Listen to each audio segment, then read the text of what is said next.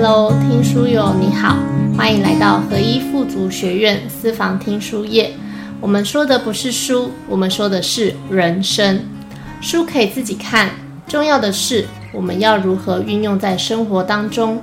分享书中知识外，我们的说书人也会分享如何将书中的内容实践在生活当中。我是主持人思怡，学习成长教练。陪伴大家透过书籍一起学习成长，成为更好的自己。今天要分享的书籍是《踏实感的练习》，说书人 J B 精彩的分享。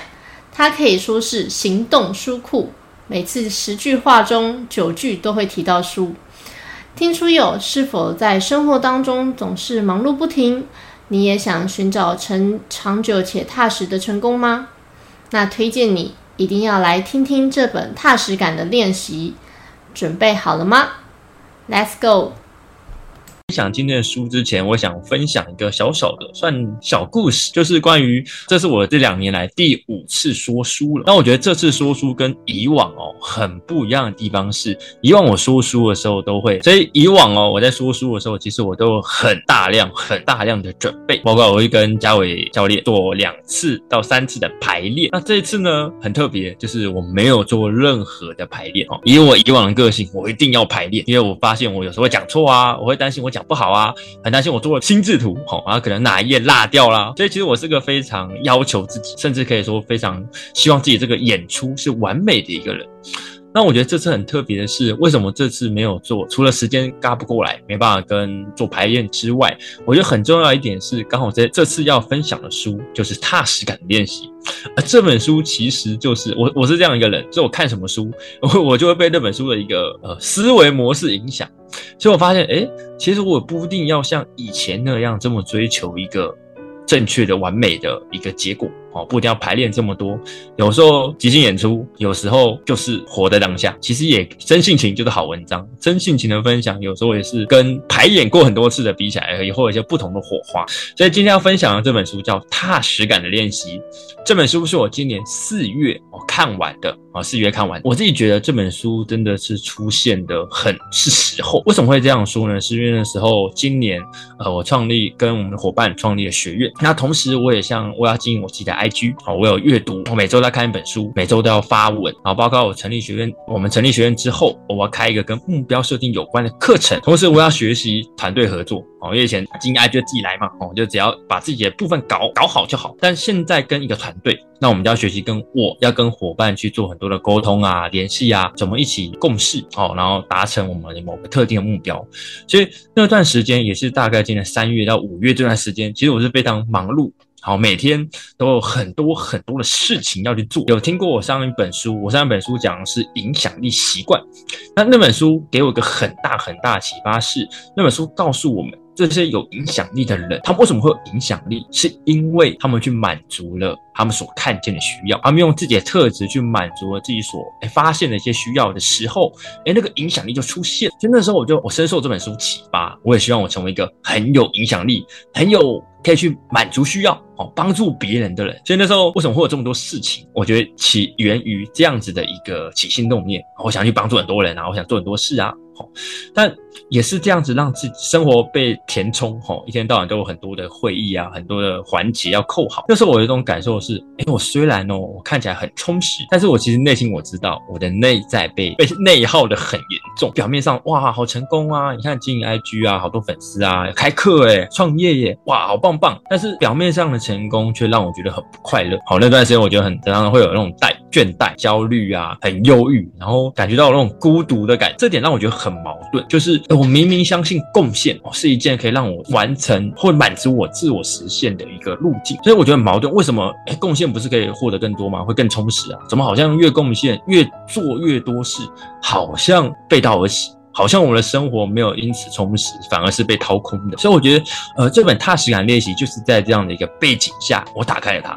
所以我觉得这本书它提醒了我一件事，就是其实贡献、追求贡献啊，去满足别人需要，没有不对哦。只是，诶，也许。也许我需要一个新的方式来去达成自我实现、完成或得到我想要的成就感。所以今天这本踏实感类型，它究竟在讲什么？首先，这本书的作者是一个企业教练，这也是我们学院很重要的一个那个身份定位，就是教练。所以这个作者就是一个协助很多企业、很多企业家，包括运动人士哦，一些奥运啊，一些运动员哦，企业老板、教练。以往他跟这些呃企业的成功人士对谈教练的时候，这些人焦点都会在：哎，我接下来要做什么大事？哦，我要扩张我的公司，增援过多人。好，我要帮助更多人。哦，以往。他就听到他很多的客户会讲这些话，但是很奇怪是，有一段时间他慢慢听到有一种声音开始出现了，就是啊，有些客户会跟他说，就是，哎，我虽然事业好成功，我公司好大，我那个上市上柜的公司，哇，那个市值几百亿的。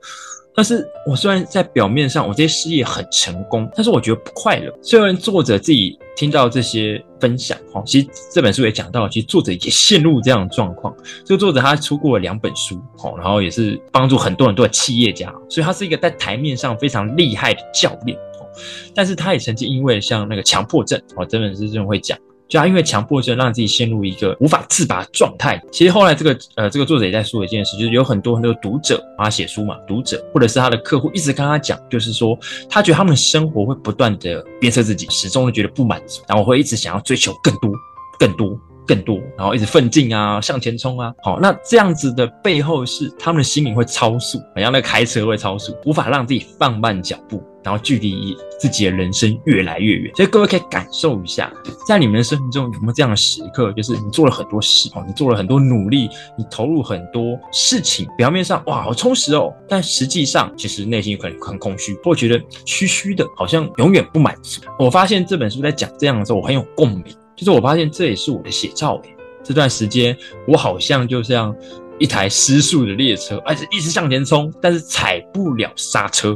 作者告诉我们，其实为什么会有这个现象，很大的一个原因是因为我们的现代，我们社会有一个很普遍的现象。然后作者把它称为啊，哦，作者把它命名叫做个人英雄主义。什么叫个人英雄主义？就是它让我们去追逐一个，会不断去追求更好啊，赚更多钱，哦，成就更多，然后粉丝更多，哦，然后我那个很多事业啊，我很多的一些表现到更好，所以我们会不断的活在一个追逐更好的幻象里面。啊，不但追求卓越，好更好，但是也因为这份想要更好的一个动机，反而让我们会越陷越深，好让我好空虚哦。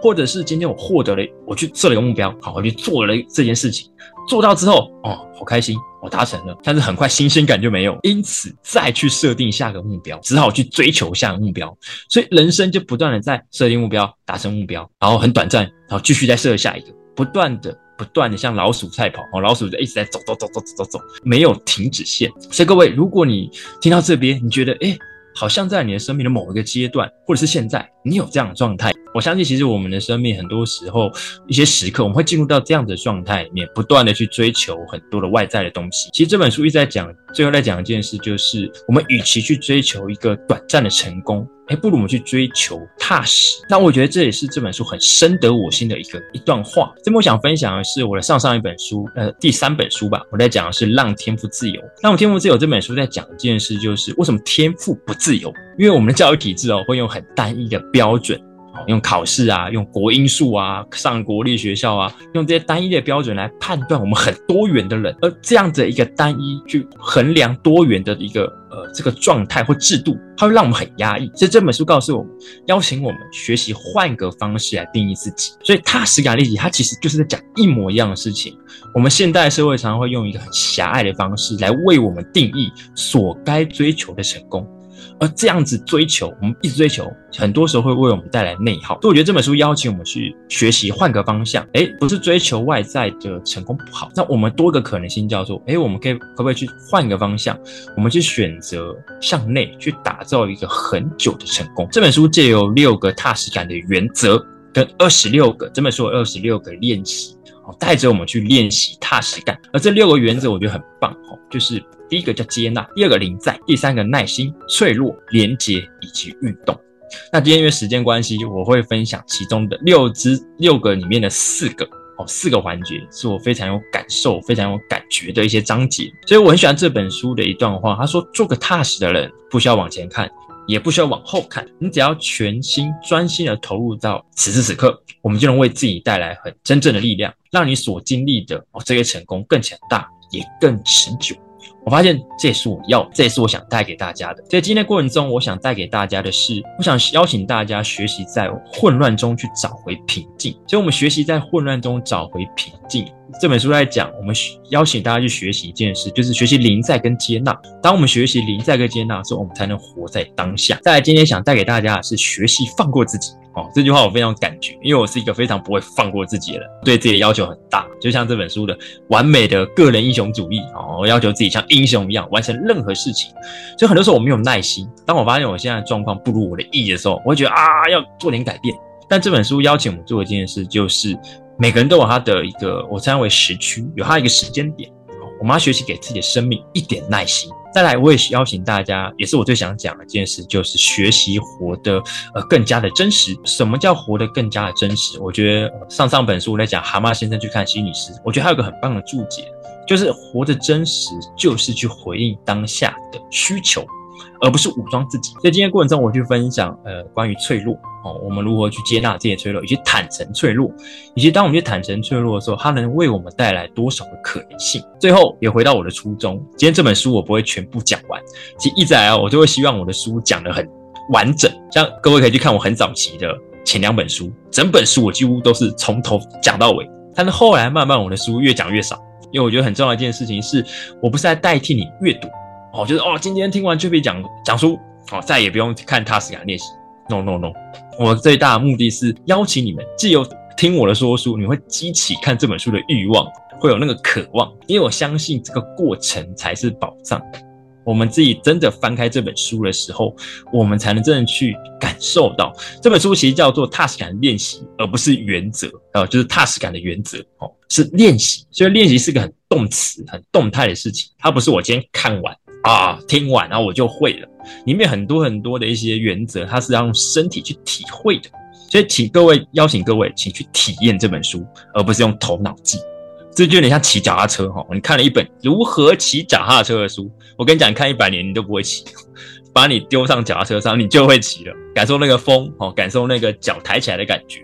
所以我相信，我们不能取代你练习，我也不能取代你阅读。真的要从这本书获得最大的收获，一定是你亲自去。翻开这本书，而我的存在就是邀请你，给你一个渴望去打开这本书。那今天的呃这个说书开始前，我想带各位做一个练习。那这个练习很简单，好，各位可以闭上眼睛，好，然后深呼吸，吐气五次。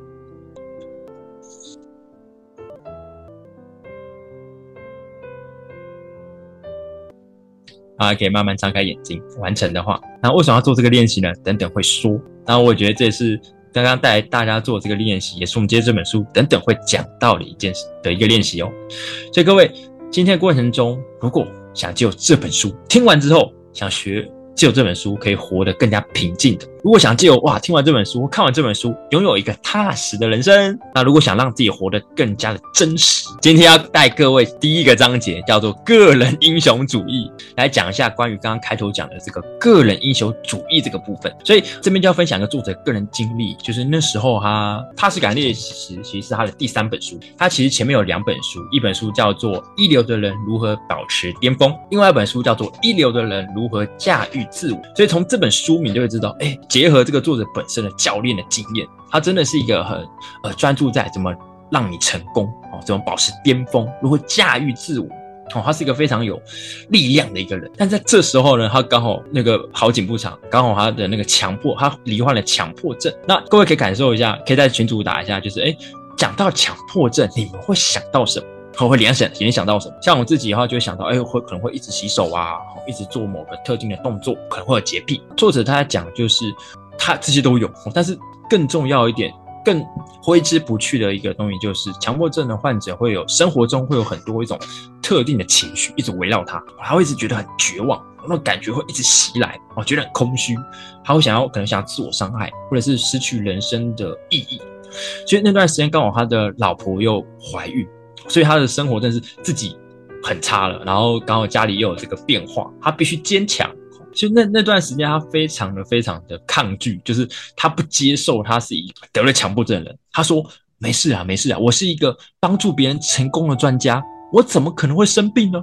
啊，一切都会过去的，这是暂时的。”所以其实他那时候有一段时间就不断的在逃避这件事情，否认这件事情。最终有一天他真的不行了，他选择去做一件事，就是呃去治疗，去找一些智商师，同时也借由这些智商师的呃一个辅导，帮助他做一些练习，好让他帮他自己做了很多很多的改善。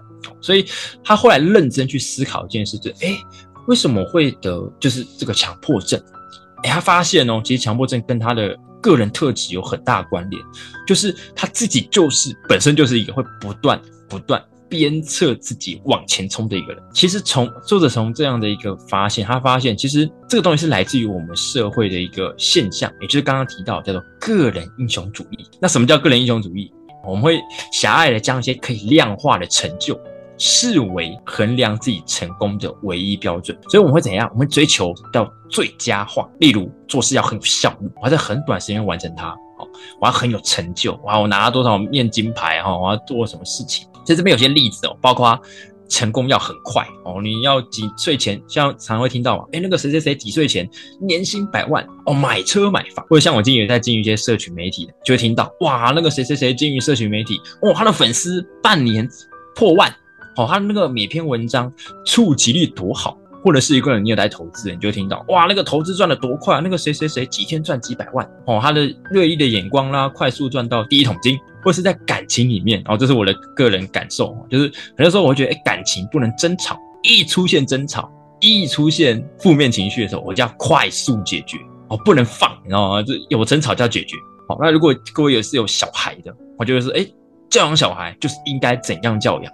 哦，例如小孩几岁要开始走路啊，让他快点学会说话啊，要快点让他培养美德啊，让他学才艺啊。你会发现，其实个人英雄主义的这个文化，这个现象，它在我们的生活真的是无孔不入。那我们会不断去鞭策自己啊，哦哦，要自己更好，要更好。但我们始终不会觉得满足，我们会一直想要追求更多、更快、更好，好一直前进、前进、前进。就像我刚刚讲的，是一台超速的车，我们就超速了。我们无法让自己放慢脚步，我们离自己的原生啊越来越远。所以讲到这边，这边有这本书有个很简单的小测验，可以去协助我们看看，哎，我是不是有个人英雄主义？所以等一下我会念，那各位可以感受一下，我可以感受一下自己有没有这样的状态。第一，常常觉得哦轻微的焦虑。然后长期让自己陷入一个处于一个很匆忙啊、缺乏耐心的状态。二，很容易分心，无法专注。作者就忍不住想去拿那个手机来划。三，以社会的一个标准来讲，哎，我已经堪称算成功了哦，但是还是会觉得自己不够好。第四，觉得自己总是忙得不可开交，忙得受不了。但是如果今天有了空闲的时间跟空间，又会觉得莫名的躁动，哦，好像不该休息的。最后一个叫做。总是感到不满足。好，各位可以感受一下，刚刚总共讲了五个，有几个中标了？哈，有几个有符合？哈，哪几项你觉得哎自己有这个状况？那这个测验其实可以帮助我们看见，就是如果今天像我那时候在看的时候，我发现我好像每个都中奖，就发现我真的是一个。个人英雄主义的一个人，所以为什么今天个人英雄主义这个文化会出现在我们，变成我们的一个无孔不入的生活形态？很大的一部分叫做我们的社群媒体喂养我们，我们社群媒体所喂养我们的文化就是一个个人英雄主义的文化。OK，所见跟所闻都是。什么叫所见？例如，我们容易在社群媒体上看到很多人成功的一面。哦，这个人今天又去度假村，啊，又去出国坐飞机，哦，今天这个人又去坐游轮，哦，今天这个人又吃山珍海味，哦，今天这个人又去哪里玩？哦，我们容易去看到别人美好美满的那一面，但是我们忽略一件事，其实这些只是这个人的片面。但是我们在看的时候，我们会下意识会觉得啊，这是这个人的全部。当我们被这样子的一个社群媒体喂养的时候，我们很容易进入一个比较心态，就是我好像不如这个人。哦，这个人过得好好哦，我好像不如他。再来所听闻的哦，就是各位有没有听过一句话？这句话叫做“比你优秀的人不可怕，可怕的是比你优秀的人比你还比你还努力”。好像很多人都听过这段话。那我觉得我自己觉得这段话其实非常呃蛮暴力的。为什么？是因为其实这句话背后有两个意思。第一个意思叫做你必须努力，你没有本钱。停下来。第二个叫做你不努力，你就是不对的。这句话其实背后有这样子一个价值观在里面。那我讲这句话其实也不是说啊这句话是错的，而是我要讲的是，如果今天我们没有去区分这句话，或者是我们听到了很多话，这些话跟我们的关系的时候，我们会让自己容易陷入在这样子游戏规则里面。然后呢，不符合，我们就会责怪自己哦，打击自己，不能放松嘛啊，不能停下来啊，比我优秀的人都还在努力，那我凭什么休息？我们陷入这样子的一个一个不断打击自己，明明自己可能已经工今天工作八小时了，天因为这句话，好，我继续在工作，然后把自己搞得很累。还认为这叫做成功，个人英雄主义是相反，也就这个作者在讲的是，那我们如何脱离？因为这是个文化，一个无孔不入渗透在我们生活的一个一个价值观。那我今天我们要如何的去从这样的价值观出来？这本书的作者告诉我们，其实就是踏实感的练习。所以他说哦，我不相信一些成功秘诀跟应急策略，就这个作者不相信一些偏方的一些哦成功策略啊，哪些？心灵鸡汤，但他相信什么？他觉得如果今天哦，很多的科学的研究，好，或者是世界很多伟人伟大的智慧，或是一些顶尖人士的成功人士的经验，这些人呢汇总起来，全部都指向一些特定的事情的时候，那这件事情就是真理，而那些事情就值得我们去关注。所以发现今天踏实感练习他所说的六个原则，他讲东西其实就是，其实这些东西大家有也许多多少少都听过。第一个叫做接纳，我们去接纳现在的自己。我们才能达成自己的目标，要临在哦，其实就是活在当下。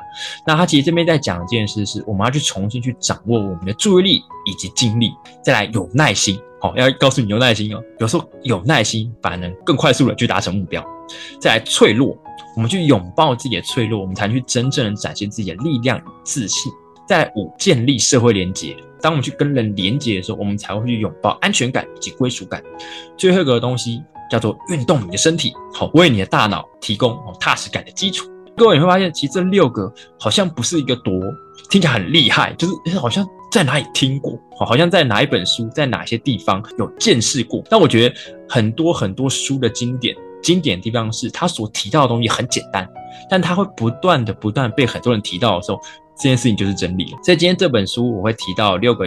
驾驶感的呃原则，但我只会讲四个。那这本书我觉得很妙的是，我在看这本书的时候，我真的会想到很多很多别的作品。今天我会讲到很多很多的书，呃，各位有兴趣的话，今天所提到的这些书，各位都可以去翻翻看，他们能帮助你去呃更扩充哦，更扩充对于踏实感练习的一些了解。今天我会有从四个呃四个原则：接纳、临在、耐心跟拥抱自己的脆弱。我们邀请大家。借由这四个原则，让我们活得有踏实感。所以今天我将来带大家去了解我们今天第一个原则。叫做接纳，那这边就会讲到作者的一个故事。我就刚刚提过，就是啊，他患上了强迫症。好，那时候他妻子怀孕。那一开始呢，他真的是时机糟了不能再糟了，就是哇，那个老婆怀孕了，然后我还强迫症。所以那时候他一直否认自己啊，我强迫症啊，我有一天会自己好起来的啦。然后他会开始抗拒别人帮助他，就觉得啊，没事啊，没事啊，啊，我自己能解决问题的。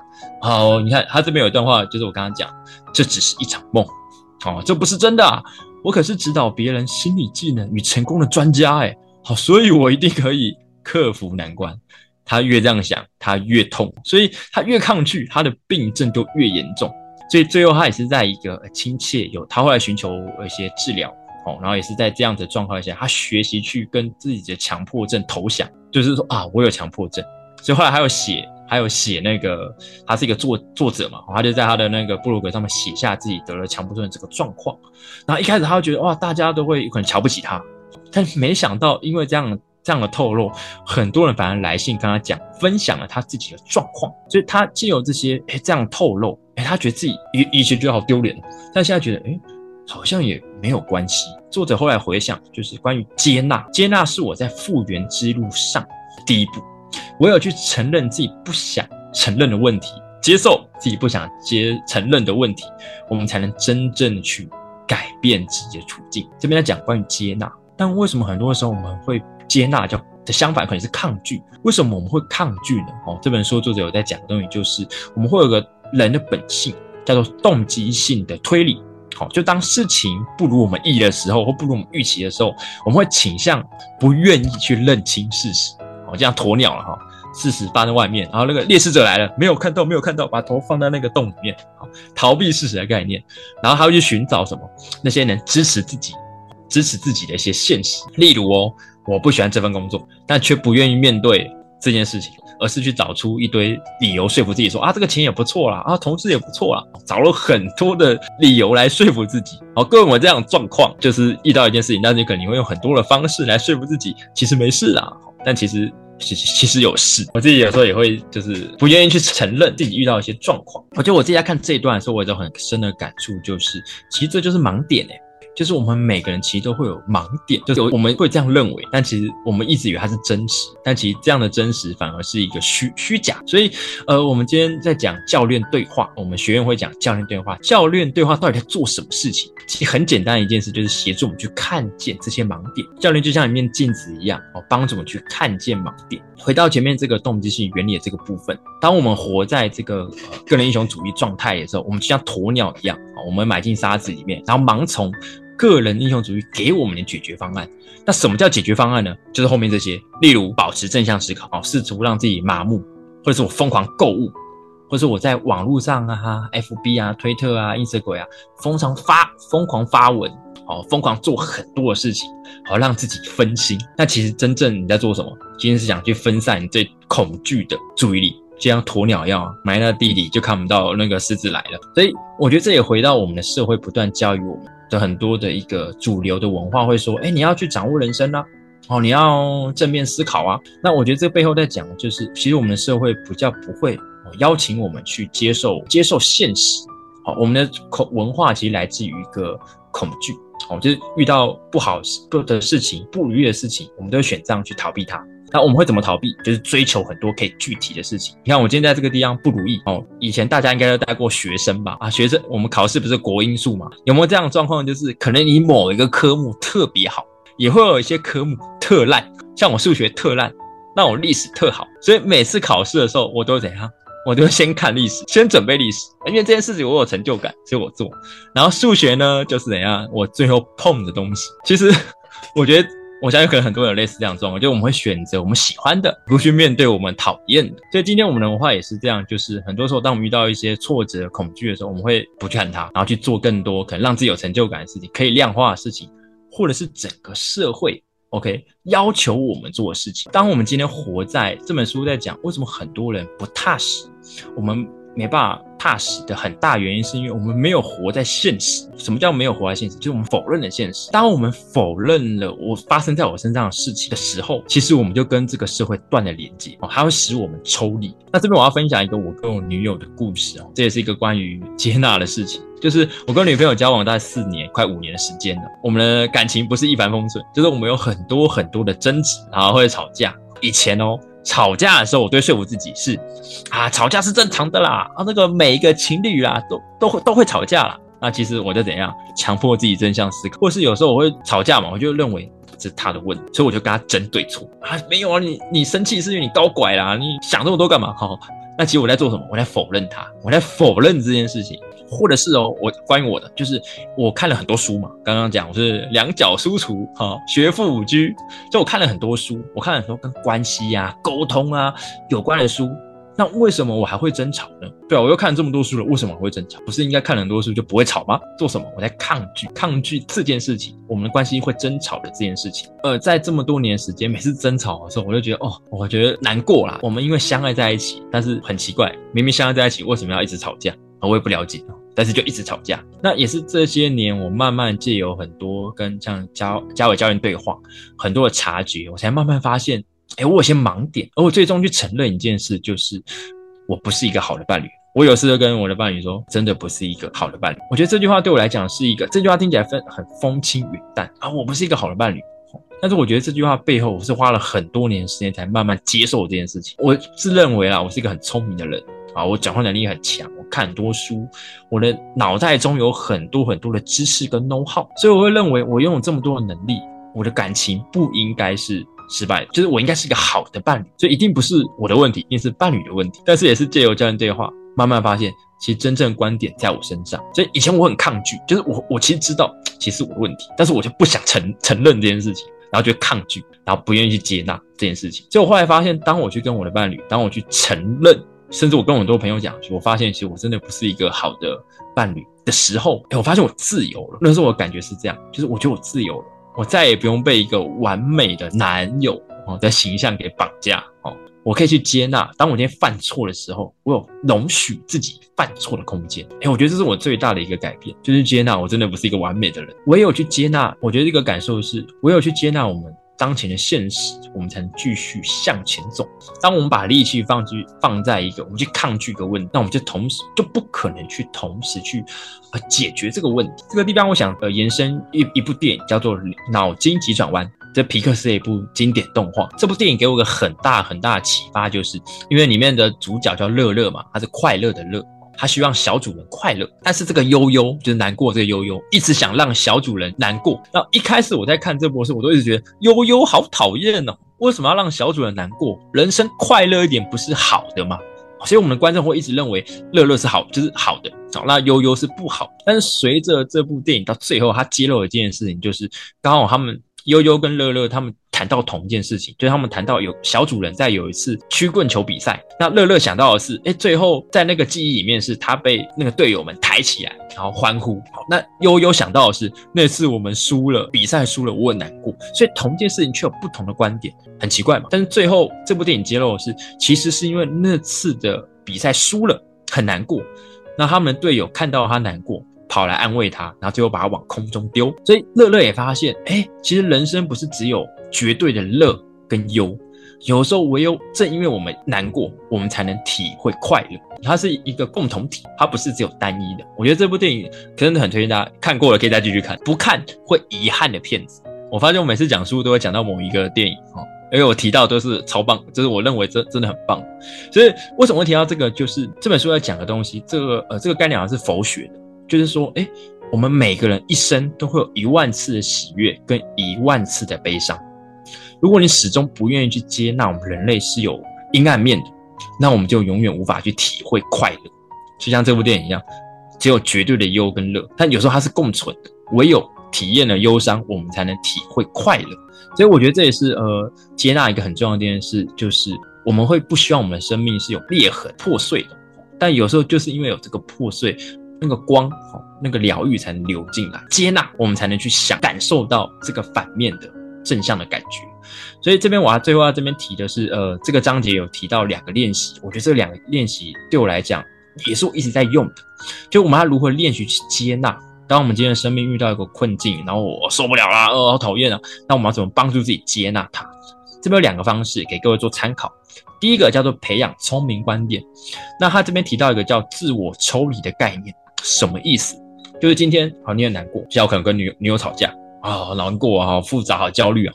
这时候自我对话一下，就是想象一下哦，如果有个朋友遇到了跟你一样的情况，他跟女友吵架了，他很焦虑，这个时候你会如何看待他？好，你会给他什么建议呢？帮助蛮大的哦。就是我会自我安慰自己，就是我会跟自己说辛苦啦，其实你也想想要被爱吧，这样，我就这样子跟自己对话，好让自己，我就发现这样其实会比较舒服一点。会让自己的感受被照顾到。然后第二个做法是想象一下，概念很像，想象一下一个年纪更大的自己，可能是二三十年后的自己。然后这个自己有可能坐时光机回来，哦，那个我们看过那个回到未来，然后坐那个时光车，啾啾啾回到你面前，然后长了胡子的白发苍呃没有胡子，白发苍苍的你哈，然后跟你对话，那你会觉得他会给你什么建议？哦，去做一个这点像思想练习，去思考他会说什么。而第二个练习，我觉得也是很棒，叫做善待自己。善待意思的意思是不要去责备、去谴责自己，因为语言是有力量。其实这本书我提到两个案例，就是很多人会觉得啊，我不该落到这个地步。其实这段话可以去改成的是，哎，我希望我不是现在这个处境。我可以感受一下，我不该落到这个地步的，跟我希望我不是啊处在这个处境。前面这个是有点责备嘛。啊，这个是有点理解自己，就是我希望我自己不是在这个处境。第二句话是啊，我该换个方法。然后另外一句话叫做我换个方式做这件事情，好，它更具体。那我这边直接衔接个东西，就是我非常想去邀请大家做的，就是善待自己。其实真正在做的一件事，就是不带评价的看待自己。那我这边要延伸一阅读一本书，也就是我讲的第一本，叫做《我想跟你好好说话》。我必须说这本书真的是呃，也是我影响我这辈子很重要的一本书。有兴趣的各位可以去听我在听书会的第一次讲书，我就是讲这本。好，各位可以看一下我的回放。其实这本书里面在讲的东西就是，呃，非暴力沟通有四个步骤。第一个步骤叫观察，观察什么？就是用不带评价的方式来观察现在的事情。我想跟好好说在讲，就是说，为什么我们当我们今天很客观啊，不带评价去讲自己，为什么这么困难？那是因为我们的社会就是一个充满评价、批评的社会。你看，我们从小到大看那个那个新闻，你看过哪一个政论节目不是用批评啊？这个人不负责啊，这个人讨厌啊，这个人贪污啊，或者是今天我们听听闻大人在讲别人啊，这个人怎么这么可恶啊？就会发现，其实我们从小到大，我们生活的语言。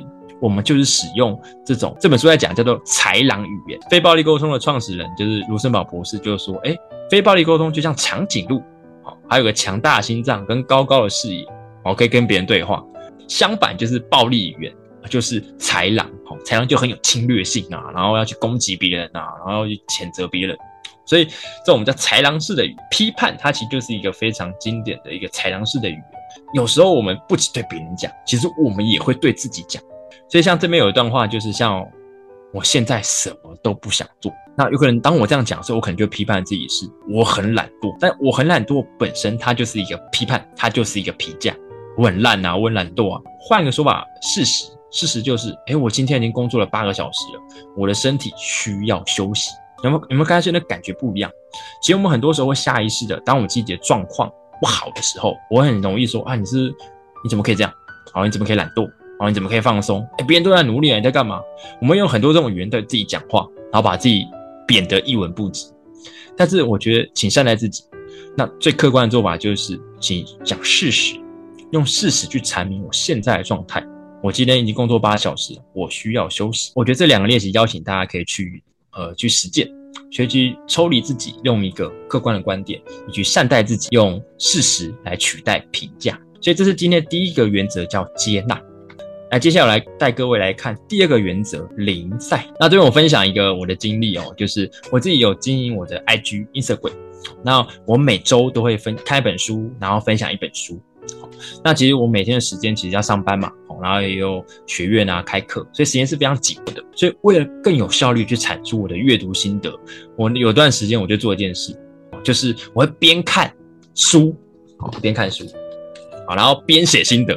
那我就因为我是用手机记录。所以我会边看边写戏的，然后看到不错的句子，我就赶快打下来。但我发现那段时间就是我看的很慢，然后甚至是有种，哎，我会不想看书，但是我不知道为什么，就是我那时候一直一直以为是看书，就是那个那时候的书啦，主题可能我没兴趣啊，啊，所以可能是看的书的主题的问题。那后来有一次无意中，也不算无意，就那段时间我买一个线上课程，在教我们如何阅读啊输出，我就看到一个关键。就是那个书，呃，这个课程的讲师就讲说，其实看书不要让自己分心。就当我们在看书的时候，我们又把焦点放在记录这件事上的时候，我们就会分心。所以我后来发现，哎，我好像给自己太多分心的机会。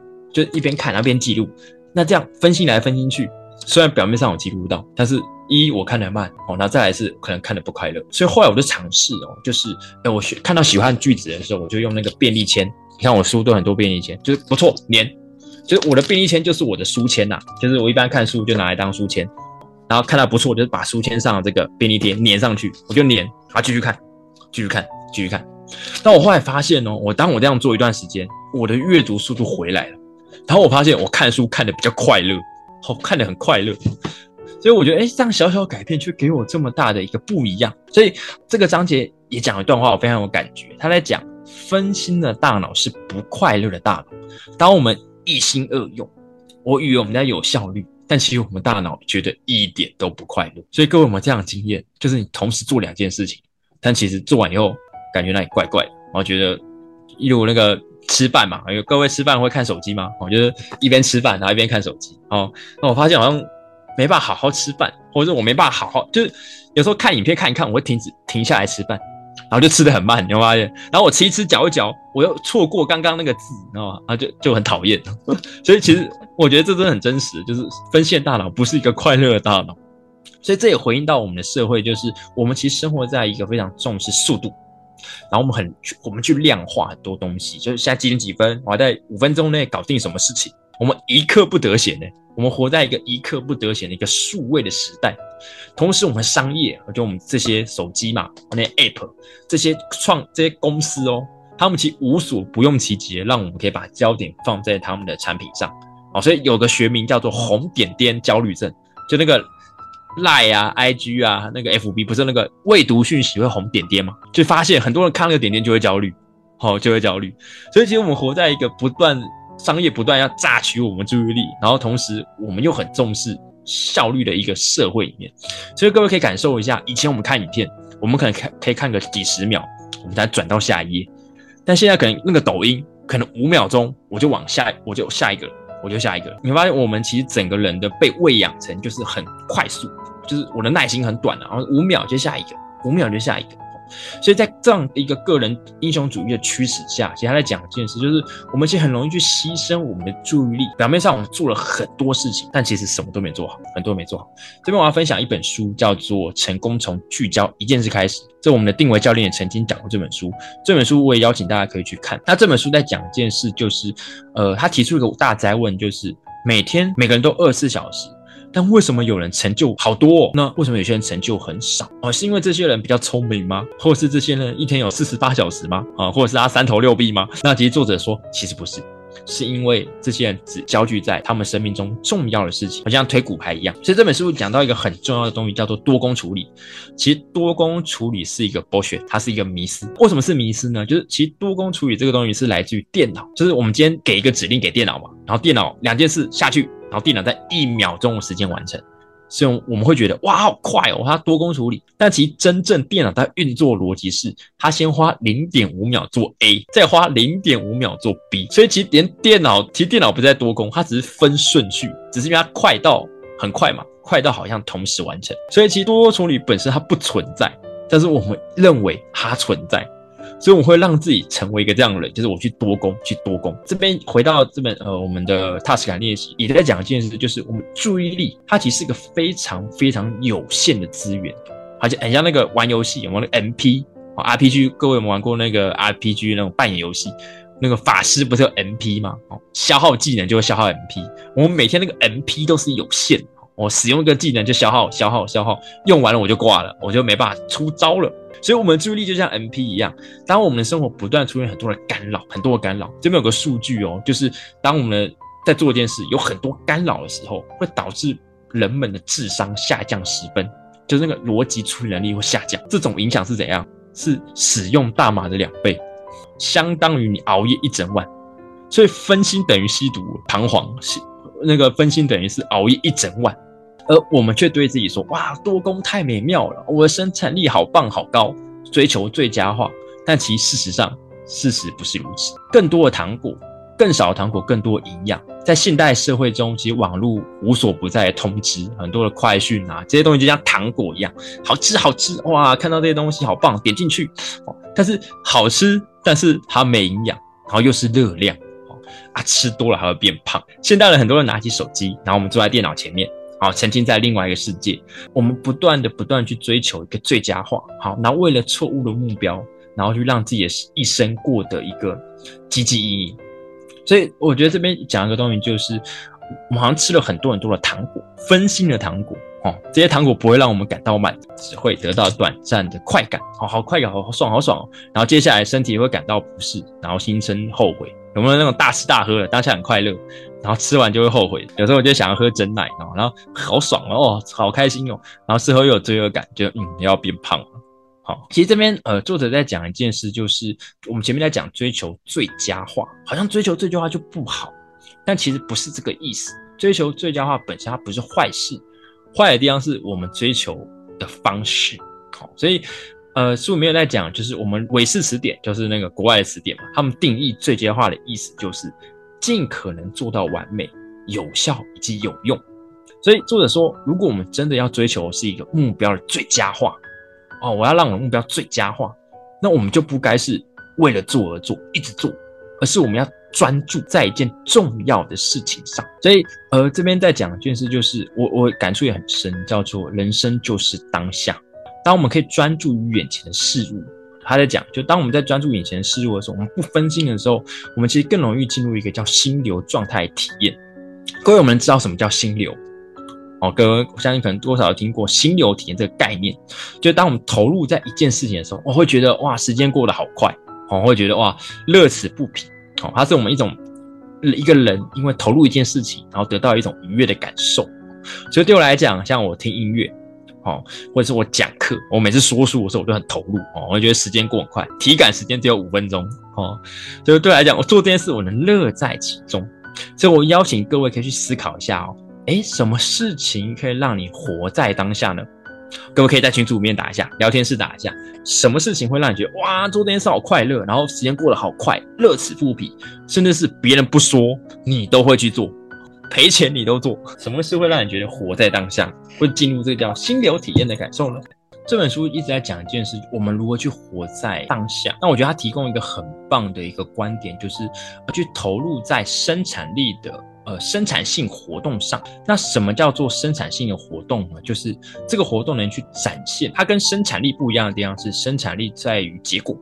哦，做这件事一定要有特定的结果，看完多少书，写完了多少阅读心得，哦，赚了多少钱。哦生产力专注在是那个看得见的结果，而生产性活动它很不一样的地方，就是它的焦点在于过程，也就是我们在这个过程可以去展现自己的能力，去创造，我们可以发挥自己的所长，投入在自己所认同的事上。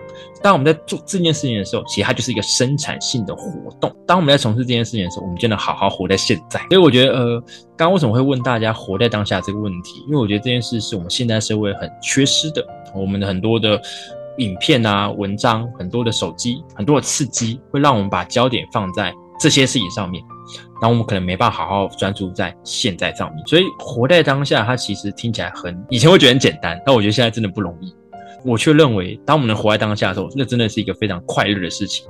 这个章节要给带大家去做一个练习哦，这个练习我很喜欢，叫做这个练习叫做走出分心糖果店。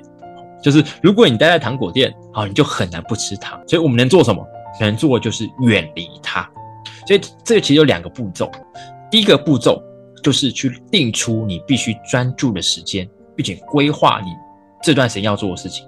这个东西有另外一个称呼，叫做呃保护时段。哦，这也是成功从聚焦一件事开始在讲的。就是我们一个礼拜，你要把行事历，我们都要把一个时段。例如，可能像我好了，可能礼拜四的晚上，哦，这段时间就是我保护时段，这段时间就是可能我休息、阅读、进修的时间。这段时间没有任何人能阻止我，我就是要做这件事情，它就是我保护的，我把我的学习时间保护起来，保护时段，把每个礼拜、每一天的一些时可以时段保护起来。这段时间就去规划你要做某个特定的事情，呃，然后没有人能阻止你，哈，这是要保护时段。第二步叫做安排存放好，意思就是。你要把手机藏起来了，这样讲好了。像我的手机，就我假如我坐在书桌，我就把它放在我的抽屉里面，然后关网络关掉，然后就把它关手，它不会亮，哈。就有时候女朋友找我，找不到，哈，就是这样子，哈，就是我把我手机藏起来。因为这边要讲一件事哦，就是有时候光是我们看到手机，我们就会分心。好，这书里面有讲，当我们看到的时候，我们就会分心，所以我们一定要杜绝让自己有分心的机会都没有。就那个糖果店嘛。你待在里面就出不来了，所以你一定要离开它，远离它。所以一定要把你的手机藏到一个你看不见的地方，啊，或者行动装置，可能是什么手表，那个智慧手表，哦，或者不要待在那个前面就是电视的地方，你就会看到电视，你就会想看，哦，就想要开，打开它，让自己可以远离这些行动装置。那我觉得真的蛮有效的，就是我现在看书，真的把手机藏起来，我发现那个效果差真的很多，所以邀请大家可以做这件事情。所以。这这个章节结尾在说，当我们愿意完全临在，好，我们不会去思，就不会去现在、过去，哦，或者是陷入未来，那我们就可以不去担心自己，哎，是不是落后别人？是不是？哎，呃，要多做点事情，我们可以好好活在活在现在，不再仓促，好，不再慌张，我们就会更有耐心。而耐心也是接下来的第三个原则，第三个原则就是耐心。好，我觉得这个章节蛮特别。告诉你要有耐心。这个书开头在讲一件事，就是我们其实活在，各位可以感受一下，我们其实活在一个非常立即满足的时代。我们的手机哦，滑滑那个点那个 Uber 嘛，对不对？哈，只要点一下，哦，那个餐就来了。我手机滑一滑就能能知天下事，我就可以知道俄罗斯跟那个乌克兰现在打得如何。好，我就可以知道现在国外发生什么最新的事情，台湾演艺圈发生什么最新的事情。所以，当我我只要一打开一触碰，我就立刻资讯进来，我就立刻满足我的这些需要。这也代表说，其实我们社会是一个非常追求快的，哦，包括刚刚讲网络嘛，搜寻资讯是快的，哦，所以很多事情我们会速成，例如赚钱，快速，有没有听过这种快速致富、快速健康、快速快乐也有哦，快乐儿童餐，哦，这有点冷哦，就是我们什么事都要快，都要快，都要快。以前呢，我看那个网页哦，网页那个网页按下去要载入，我说以前那可能是可能国中吧，哦，那个等个几十秒我都觉得很正常，然后就是以前拨接网络啊，很正常，但现在光是等两一秒我都觉得不耐烦，怎么这么久，很慢，一秒你都等你都等不下去，受不了，怎么这么慢？其实作者在讲的是，其实像这样子的一个迹象。它其实就是从像个人英雄主义延伸而来的一个行为模式，好，就没耐心。那现在更没耐心，因为我们现在整个社会就是这样，文化就是这样。所以我提跟各位提一个我觉得很有趣的实验，这是二零一四年的一个实验。各位可能在有看书的人可能会这实验蛮常被提到的，就是说他们会把实验对象放在一个空荡荡的房间，啊，只有座位啊，坐在那边，让他们等十五十五分钟。然后他们会没收他身上的一些什么手机、电子产品，就让他没事做。然后呢，其实还要给他们两个选择。第一个选择就是什么都不做，就坐在那边了，呼吸哦，十五分钟。第二个，他会给他们台电极器，电极器让他们可以电自己。就是可能几几毫安培让麻麻的电自己，那各位感受一下，如果是你会选择哪一个？你会选择什么都不做，等十五分钟过去？那如果你会觉得我会选择会电自己？揭露一下实验结果，实验结果就是有六十七趴男性，二十五趴女性会选择电自己，而不是静静做。你会觉得很吊诡，嗯，怎么会有人要电自己？我要先讲，就是这这个实验也讲说，这些人不是受虐狂，就是他们。做这个实验前，我问他们，就是就是跟他们讲可能会有电极这个环节，然后很多的这些人都讲说，他宁可花钱也不要被电。但是事实上是很多人就这个比例啊，很多人会选择去电自己。所以这个实验有很多的一个，我觉得一个很有趣的现象就是，它其实揭露一件事，就是现代现代人不喜欢无聊，所以我宁可被被电，宁可去去找刺激，你知道吗？去找刺激做。我们说我们不。被喂养到，我们会找事做，宁可垫自己。所以个人英雄主义会有这个倾向，会让我们会变得很急躁，我们会很匆忙，我们把任何的事情都会很多事情进来，我就我就觉得我要立刻处理它，我要立刻搞定它。哦，我们会很没有耐心。作者在这边就讲个东西，叫做作为偏误，什么意思？就是认为哦，有作为比那个不作为更理想。意思是，如果今天我们没有看见成果，我会觉得，哎，我应该做点什么。，OK，我们就失去耐心。然后我们就是产生一种很强烈的冲动，觉得自己该做点什么，好，什么都好哦，然后以便让自己眼前这个进度是可以前进。所以我发现，当我看到这边的时候，我就快笑出来，因为我觉得我就是一个很没有耐心的人。如果今天我去玩那个实验的话，我觉得应该就是那个一直电自己的人，啊，那电电电电电，一直电自己。像我自己就很多以前啊，现在慢慢有改善一点，就是听别人讲话太慢，我会插嘴，然后包括。还有一个就是伴侣生气，好，我会希望他快点气消，就是没有耐心了，没有耐心，好，会心，所以会用很多方法要说服他，要讨好他，好，希望快点气消。但其实我为什么这样做？因为我对他的这个情绪我没有耐心，或是像我自己在跟一些人做教练对话，然后这个人在讲他的状况，然后我心中就会有一种想法，就是我真希望这个人赶快改变，干嘛那么绕圈圈？好，所以我会想要给他很多做法。其实我发现。我就是个超没有耐心的人。我觉得这本书也讲到一点是，就是当我们没办法给自己多点时间，很多事情我们在求快的时候，其实我们的生命会活得很紧绷。我们会一直觉得要做事，要做事，然后一直不能不动，你知道吗？有时候就是因为我们这个想要急着去修复一些东西这种心情跟想法去动，反而最后那个结果怎样不如我们的意。所以其实有时候往往哦，最理想的一个策略，在这种状况下。往往是怎样？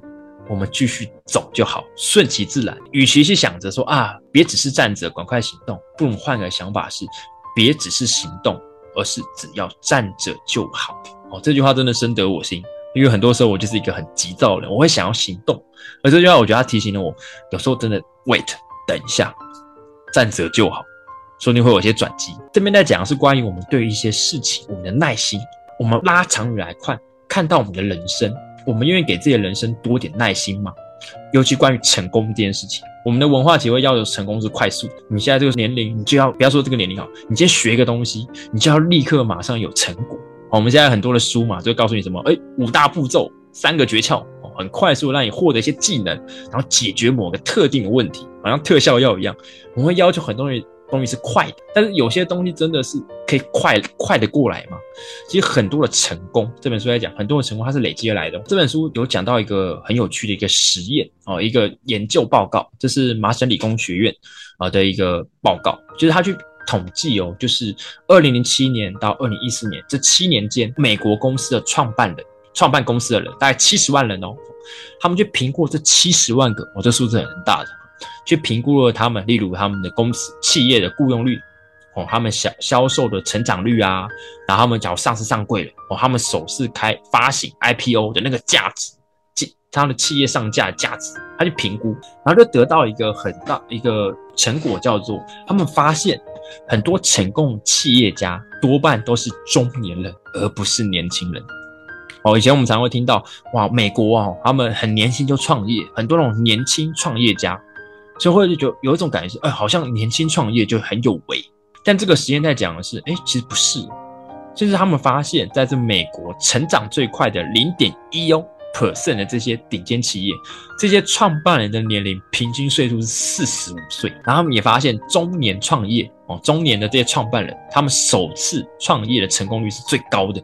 五十岁创办人创办高成长企业的几率是三十岁创办人的一点八倍。那这边也讲了，即使这些创办人是在很年轻的时候就开公司，但通常要等到一段时间，这公司才会达到高峰。所以这边我想延伸，我们整个社会就是一个年少有为的社会，我们都希望年轻有为哈，年少有为。但真的是如此吗？延伸阅读，我这边要推荐两本书。第一本书在讲，就是我的第三本《让天赋自由》。里面有个问题，又是这样说的：是各位可以感受一下，你觉得年龄是负担吗？我越越活越年轻哦，越活我成就更多了。其实《让天赋自由》这本书在讲一件事，就是呃，很多人会觉得啊，追求天赋好像要很年轻就要找到，那我好像我这个岁数没有找到我的这个天赋，哎，我是不是就来不及了？他告诉我，其实人生不嫌晚，在有所谓的嫌晚这件事，是看我们的领域。就像今天我要成为一个所谓的呃运动员，那一确运动员可能三十岁就是他人生高峰，他可能二十八岁再来追求金牌，可能就真的太晚，因为他身体会有个高峰。但是有些领域，例如艺术家、作家、教练这种跟经验有关的领域，年龄反而是一种资产。很多很多的作家、导演都是在很年纪很大很大的时候才写出他的旷世之作，所以这种跟经验有关的这个领域。年龄反而是一种资产，所以真的年少有为吗？有些产业不是，反而是越老越有价值。第二本书也是我们丁伟教练讲过的，大器可以晚成，这本书我也推荐大家去看。那这本书我觉得很棒的一点在讲，就是谁说成功一定要趁早，谁说成功只能有一次机会。所以，与其我们去追求一个标准化的成功，我们不如去追求个个人化的成就。所以，大器不仅可以晚成，好，我们只要找到自己的步调，我们可以在。任何人都可以在人生各个阶段找到他发挥的一个失力点，然后获得各样的成就。所以我觉得这两本书各位可以搭配着去看。天下没有一系突破这件事情，我必须说，我也想要这样，我也想要我可以一系突破，立刻马上拥有得到。但是生命是需要时间的。如果我们需要我们的生命是做出任何有意义的改变，那我们一定要了解一件事，就是我们必须投入够持久的努力，才能去突破。哦，过程中遇到阻碍跟瓶颈，我这边会分享是我自己的呃第三本书在讲让天赋自由。那时候我在讲我在二十一岁那一年，二十一岁那一年，因为让天赋自由，它让我一种很深的感觉是，哎，我想要去找自己的天赋，我要去找我的天命。但那时候其实我很渴望，但是我不知道该怎么做。跌跌撞撞，跌跌做了很多尝试，我觉得也是将近走到现在，快要将近十年，我才慢慢去探索出，哎，自己的特质是什么。而这段路，其实很多人跟我咨询，会问我说，哎，JB 啊，我怎么去找我的天赋啊、热情啊？我怎么找啊？那我有时候就觉得，说其实这真的需要时间，它不是一两年、几个月，不是我一讲，你隔天就被死就被雷打到，哦，我懂了，然后立刻就变就变超人，变闪电侠。就最近闪电侠上映哦，被雷打到成为闪电侠哦，就是立刻知道，它反而是要你很多很多的历练跟经验才能体会到。书中也在讲的东西叫石匠的故事，有个石匠他敲了一个石头，敲敲敲敲，一下、两下、三下、四下，敲了好久好久好久，他敲了一万下，但直到他敲了第一万零一下的时候，那个石头才打开。你会说是那一下造成了那个石头爆掉吗？其实不是，这个石匠前面累积的那一万下，人生它是一个曲，我觉得其实生命是一个曲线。很多时候我们在累积、培养一些能力，跟我们看到一些结果的时候，那真的是需要有一个沉淀。我们要允许这件事发，允许它可以慢慢走到这个位置。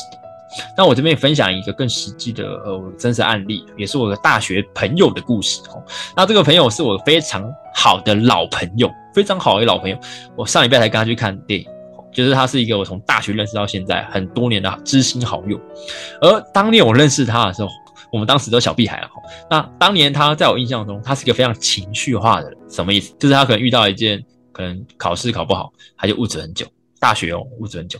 或者很久，或者一个礼拜，你看他每天愁云惨雾，那个脸就吃到大便一样。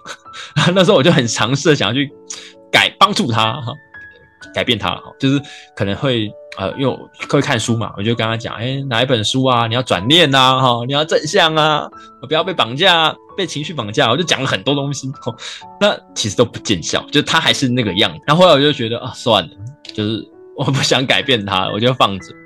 但是。就这样子，很多年很多年，我们出社会很久之后，我都会跟他喝下午茶聊天。有一次，他在跟我说：“哎，基恩呐，绝比啊，你知道你当年大学那时候有一句话，我到现在都还记。”我说：“我大学说过很多话呢，是哪一句话？” 然后他说：“他就说情绪是自己可以选。”他说这句话我一直记得，一直记得。所以我跟你说，他现在不很真的很不一样，他现在真的是一个很懂得跟情绪相处的人。哦，我相信这句话在他生命中真的起到了一个呃一个很大的作用。那呃，我觉得我要说的不是说啊，我改变这个人我好棒棒，而是我觉得我从这个朋友身上学到一个真理，就是生命的改变，有时候这个人不是不变，只是时候未到，他需要的只是时间。就好像那个种植物，跟我们种过盆栽的，今天我洒水，我下种子，我把它放到一个可以风吹到，然后太阳晒得到的地方，我放进去之后，请问。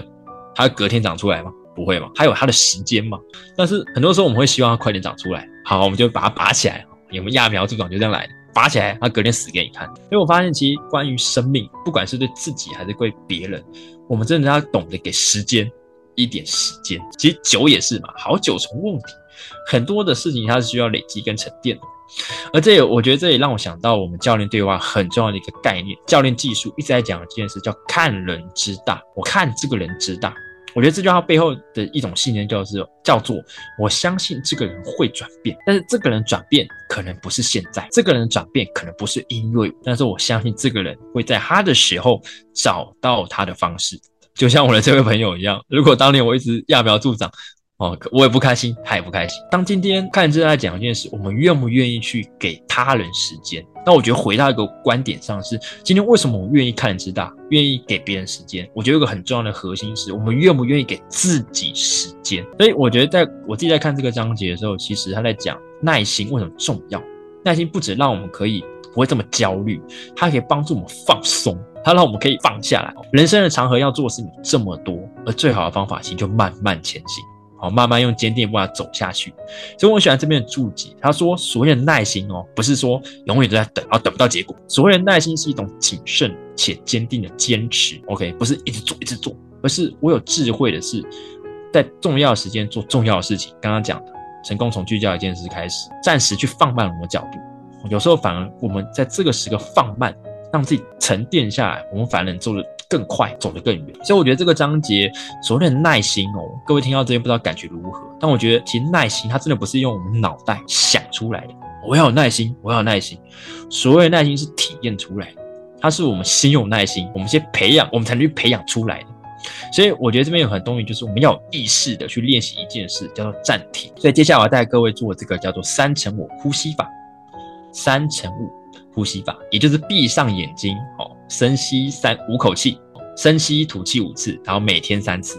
这也是一开始在我的讲今天这个内容前，我所带给大家的练习。所以接下来我来带大家做第二遍。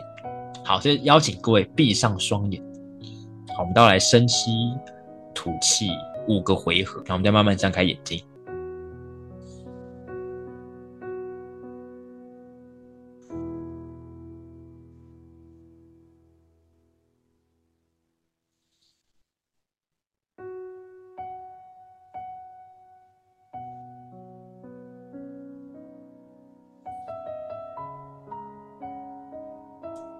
做完你可以慢慢打开双眼，诶，喝口水。我觉得其实学习暂停是我在所有练习里面，呃，听起来很简单，但我做的最痛苦的，因为我有时候在呼吸的时候，心动心里就会乱想哦，就好想快点结束哦，想呼吸的快一点。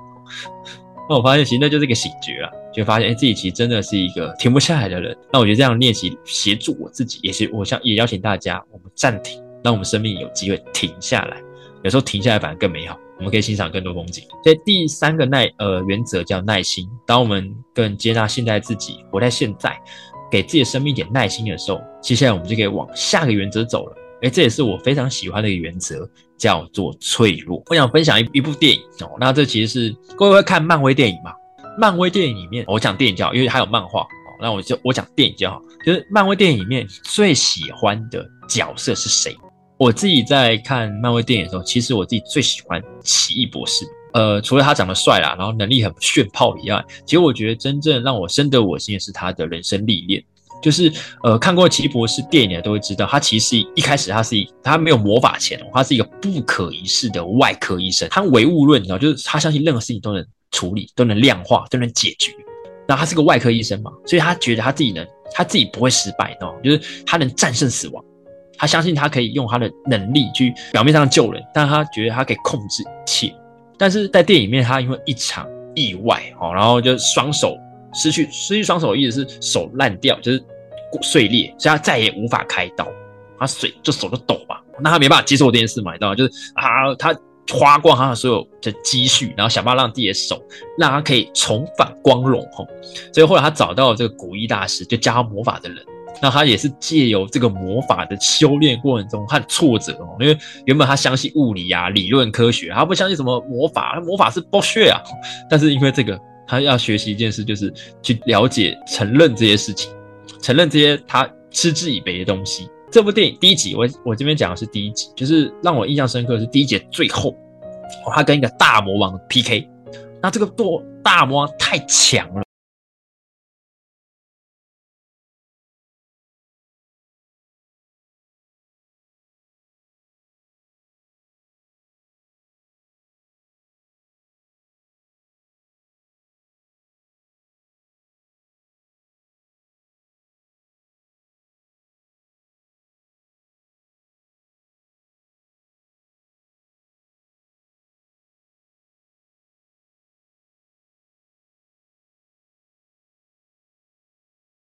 生气，继续杀他，然后又杀一段时间，他受不了，他说：“你不可能赢过我的。”啊，反派这样讲，然后奇异博士说：“没错，但是我可以输给你。”所以我觉得这段话其实很很帅哈，我觉得这段很帅。但我觉得他在讲一件事，就是他是一奇异博士是一个非常不可一世的人，他相信自己，他觉得自己不能输，他不承认失败。因为在他的领域，医生的领域，失败代表有个生命要挂掉，你知道？就失败，就有人要死，所以他不允许有人死，他不允许自己失败，他不允许自己脆弱。这点，这点在第二集就《奇异博士二》有针对这一点。所以我觉得，为什么我在看《奇异博士》，我很有感触的是，我在他身上看到自己，就是我也是一个非常坚强，然后不坦诚地脆弱的人。这部电影的最后，他学会一件事，就是允许失败，他允许自己的脆弱。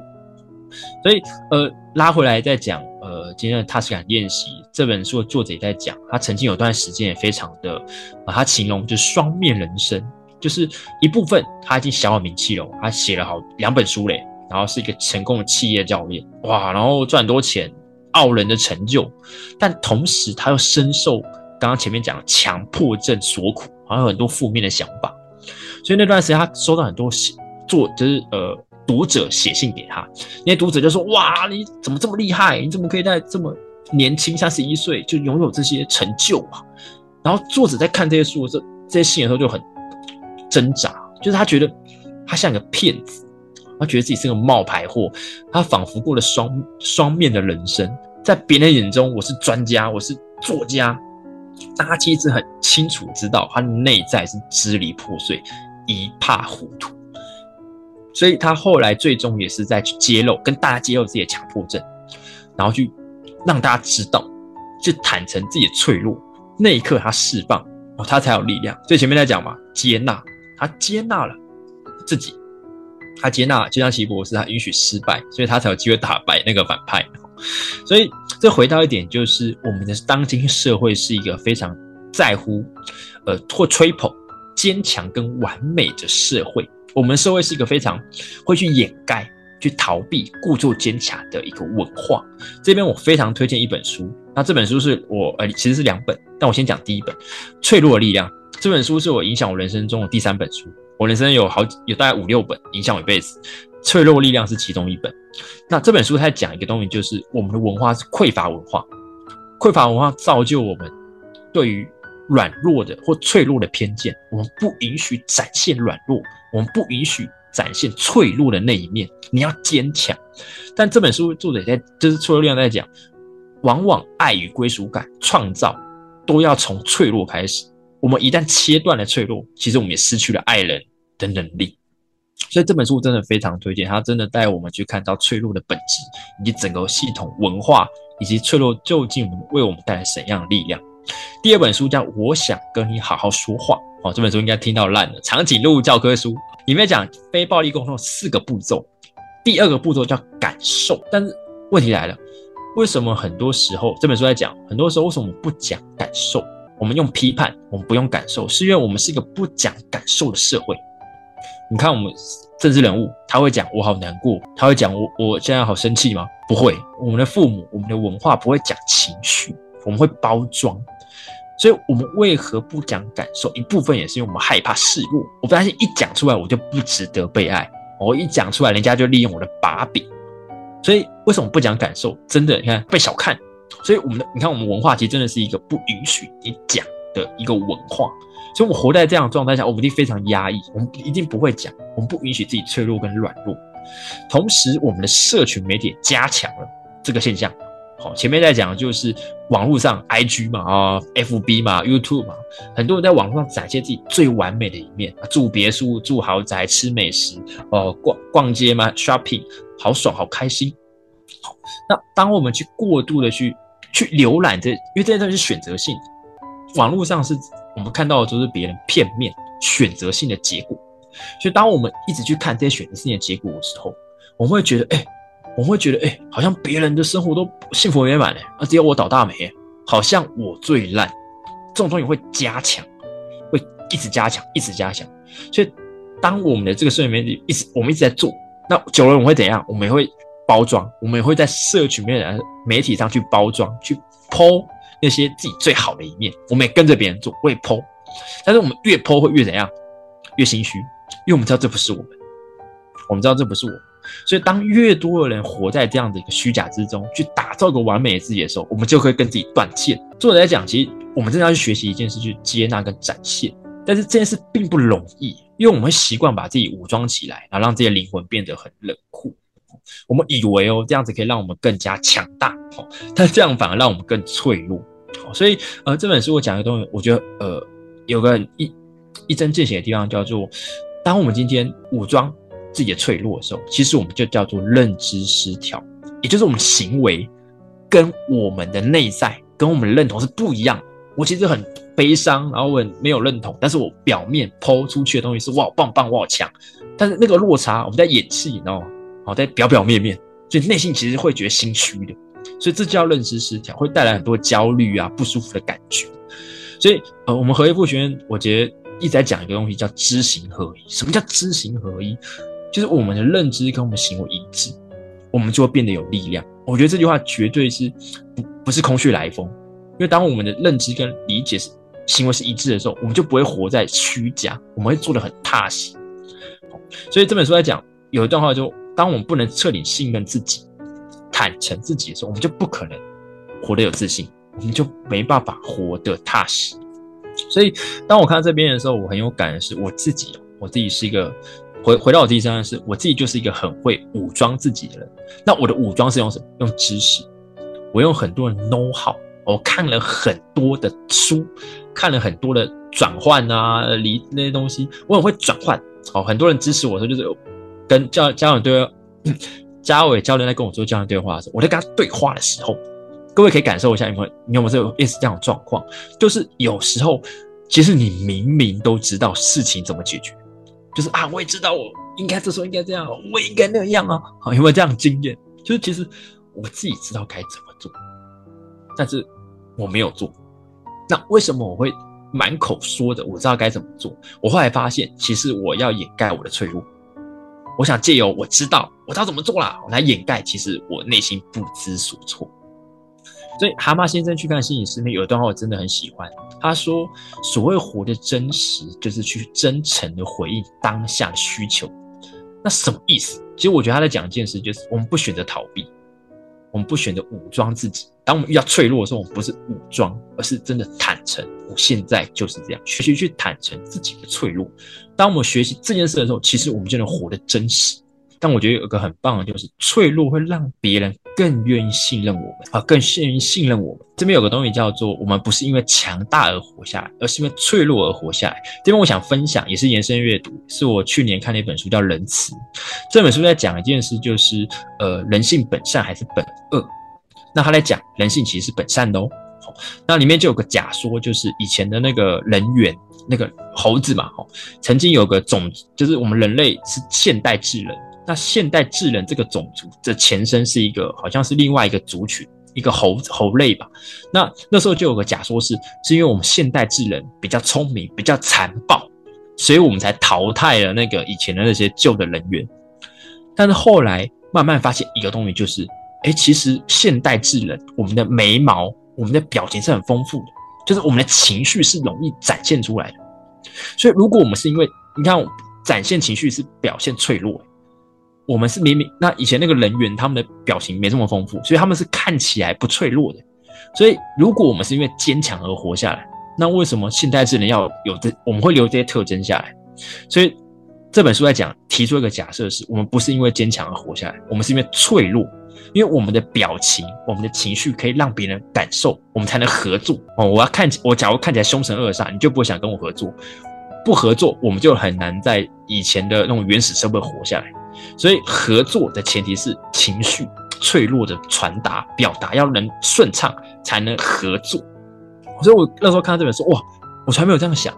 我们其实不是因为坚强，我们是因为脆弱而能活到现在的。所以脆弱真的让我们去更信任彼此。我自己各位可以感受一下，我今天一个人故作坚强，然后很强大，跟一个他愿意去坦诚自己脆弱的人，你会更愿意相信谁？那我自己是后者。